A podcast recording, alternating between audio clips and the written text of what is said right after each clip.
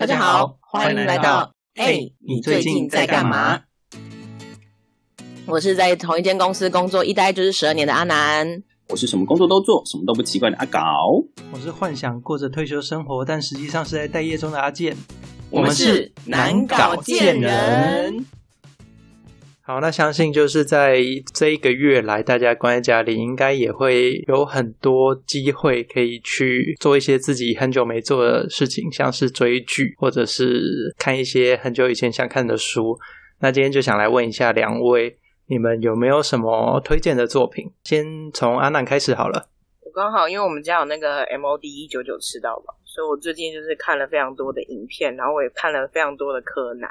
但我其中就是前上个礼拜吧，我刚看完那个《天气之子》，我还蛮喜欢的，就是新海诚在你的名字之后的下一部作品。整部动画到后面的时候，就是它，因为它有一些场景是在那个云层之上的，在天空的，我就觉得那画面很漂亮，就觉得啊，天啊！如果在那个电影院看的话，应该会觉得蛮漂亮，而且会很开心。那他的故事是大概是什么风格啊？是在讲什么的？我觉得他很妙，他其实如果真的要说的话，我觉得他是偏奇幻的，但是他一刚开始走的那个方向，完全没有让你想到说，哦，原来他其实是一个就是带有奇幻元素的故事。因为一刚开始的时候，他就是设定，呃，男主角他从他住的这个小岛，就是一个小小的村落，他就是搭船，然后来到了东京，然后他想要在东京展开他的新生活，然后但是东京呢，却不知道为什么就是连日的大雨，我。奇怪，等一下，我想听一下，就是我这样子是在剧透了吧？呃，有一点剧透嘞，有一点点。可是这样子有点可以讲那个吗？阿阿南，你知道它里面有那个吗？你的名字的角色在里面哦，真的哦，没有发现。我是看到了女主角以后，我就去上网查，结果就真的有人在网络上有说，就是你，不然你等下就可以说，就是这里面有你的名字的，他是他是三叶，对啊，对对对对对对对对对，就他把他前一集的。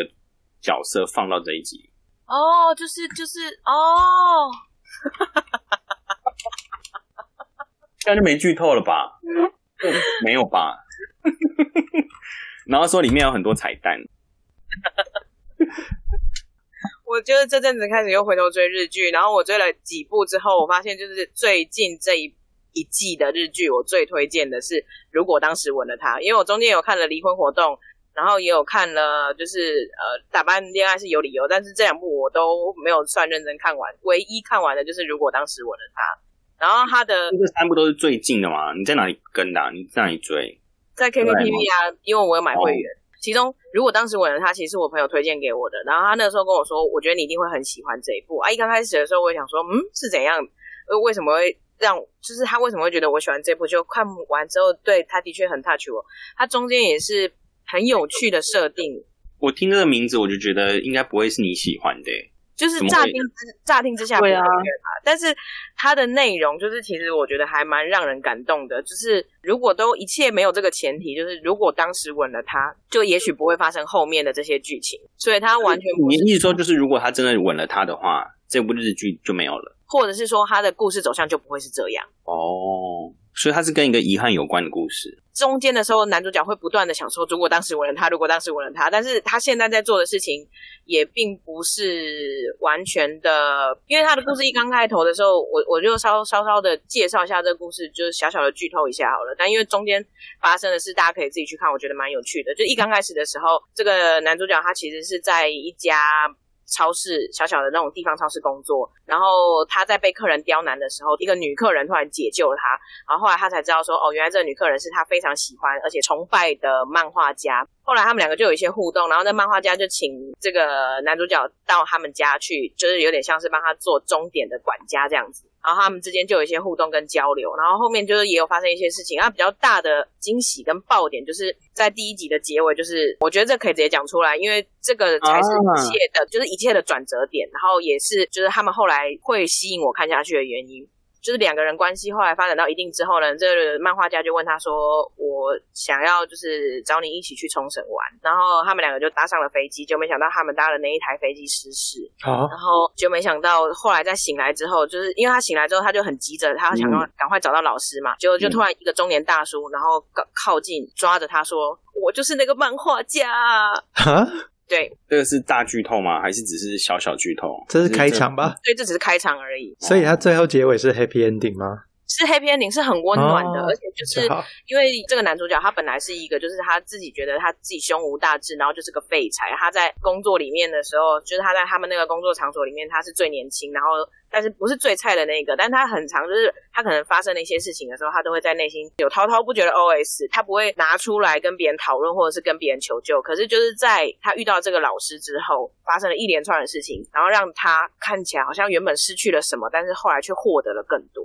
所以它是一个成长的故事、欸，也是一个成长，也是一个恋爱的故事，然后我觉得也还蛮不错的，就是它的编排剧情都很巧妙，然后再加上，因为我刚刚有讲说最后那个就是突然出现了一个大叔抓着他说，就是他就是那个老师嘛，所以等于是这个演员他同时要演就是他原本的大叔，然后也要演后来灵魂被附身的老师，是一个年轻的女老师，因为漫画家是女生嘛，这个我觉得这演员很厉害，她在这个过程当中你又不觉得有任何的出戏，你就觉得她很自然，她就是这个女老师。演技非常好，大推荐。好，那阿搞，你在这个期间有看什么吗？我觉得我看了蛮多的，有几个我真的是觉得还蛮不错的。像我就不知道我要介绍哪一个，有哪个你印象比较深哪一个？因为你知道我我不是为了线上课程在努力，但是在线上课程努力之前，其实我一直在荒废。我荒废就是不停的在看片啊、影集啊、电影啊，我每天都是处于就是这样浑浑噩噩的。我想起来了，你都在看动作片，那讲最后一个好了。最后一个吗？最后一个是最近在追的是《咕噜咕噜魔法阵》诶。哎、他有他是重上的，是不是？就是我不知道他是第几季的节目诶、在 MOD 上面的《咕噜咕噜魔法阵》，它就是二十四集吧，还是什么的。我原本以为是新的，因为《咕噜咕噜魔法阵》不知道几年前它有一个新版的，那我以为是新的，后来就是看了以后好像是旧的。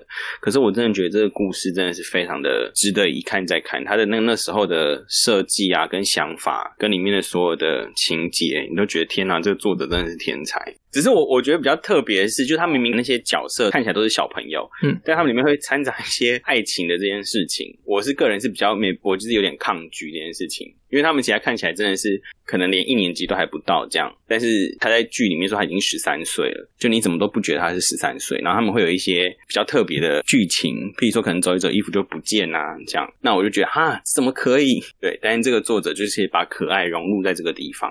阿高，你不是还有看了《美少女战士》，然后还分享了截图给我们，然后就是尽是一些没有穿衣服。对，我竟然没有分享《美少女战士》，我应该分享《美少女战士》，因为这是 Netflix 他们上了一个我不知道是不是新版的《美少女战士》，然后我就想说，哇，那是儿时的记忆耶，我想来看一下。但是我要先说，《咕噜咕噜魔法阵》厉害的地方就在这里，它某几集里面就有美少女变身的桥段，就是对它致敬，你们一定要去看。然后我不知道你们记不记得里面有个吉他吉他老伯，我知道啊一直跳舞的。对，他会嗯变身，他就是有有几集，就是他用美少女的方式变身，真的是笑死我了。我好像有印象那个，真的是笑死我。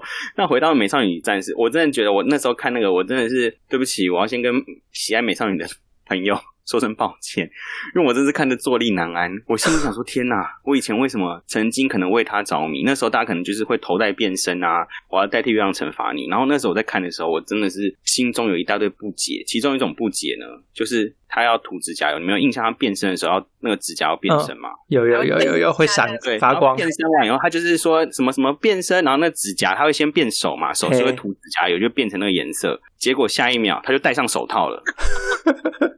他干嘛要涂指甲油？为什么要涂？他就不要涂，他直接伸出来，然后手套变那个颜色不就好了吗？为什么要涂指甲油？我不懂。你是觉得很神秘又立刻被盖起来，觉得很美颂，是不是？对啊，而且而且还没等它干。对，不用等它干，然后那个手，感觉他的手套应该是那种我们洗洗菜的那种手套，所以它才不会透印出你来。你是说洗碗用塑胶手套吗？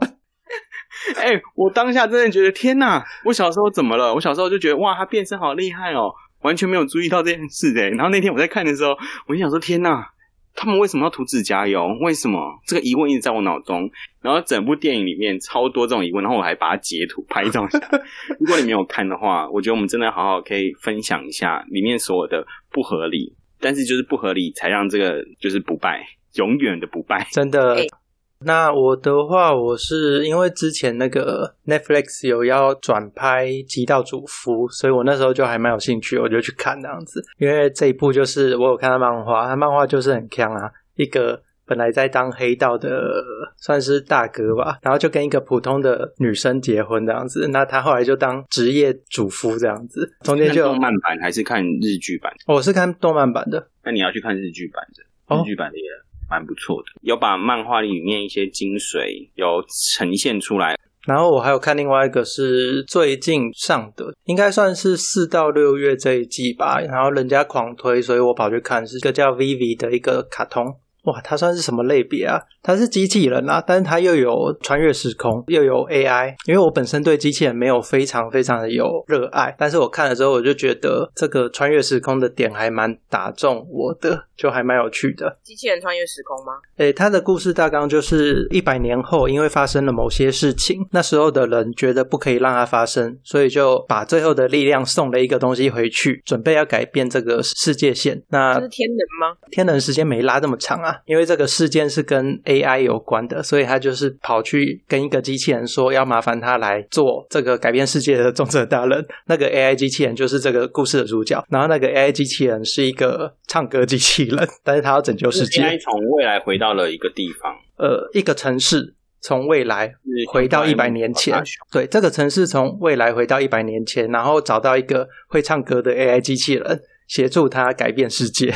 所以他是开演唱会拯救世界吗？他本来的目标是这样，但是他在中间就是放弃了。他在大概第二集还第三集的时候，他就说麻烦那个未来回来的那个城市帮他下载，就是功夫的城市档这样子，所以他后来就超能打这样子。啊，你可以到时候贴一下链接，我我竟然没有听过哎。他因为他是新的，他是四到六月这一季，然后他的评分目前是九点八分，完结了吗？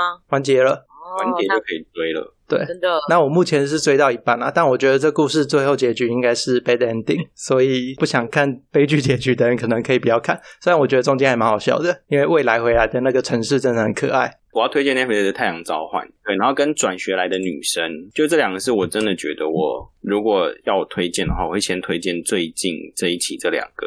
那转学来的女生，因为大家都已经在说了，所以我觉得就是大家可以去看评论，它就是真的很好看。然后《太阳召唤》是因为我担心他们不会拍第二季，所以我希望大家赶紧去按赞。第一个是 Netflix，你知道他每次做这种片，他就要花大钱，然后《太阳召唤》是真的必须说，它简直就是已经是电影等级的了。然后第二个事情是，如果你有读过小说的人，这个编剧非常的有心，因为他小说有分主要的跟额外角色的，就乌乌鸦六人帮的，他把这两个合在一起，在这个影集里面都呈现出来了。然后他的拍摄的视角呢，不是只有单一这个太阳召唤的女主角的这个视角，他多视角的呈现，就是他还有去拍乌鸦六人帮他们为什么会聚集在一起的故事。所以，如果你有看过小说的人，等于说你有看过这种小说跟番外篇，结果这两个你都很喜欢的角色，竟然在同一个影集里面一起被呈现出来了。如果不拍第二季，我真的觉得很可惜。所以希望大家可以去至少点个赞，说你喜欢。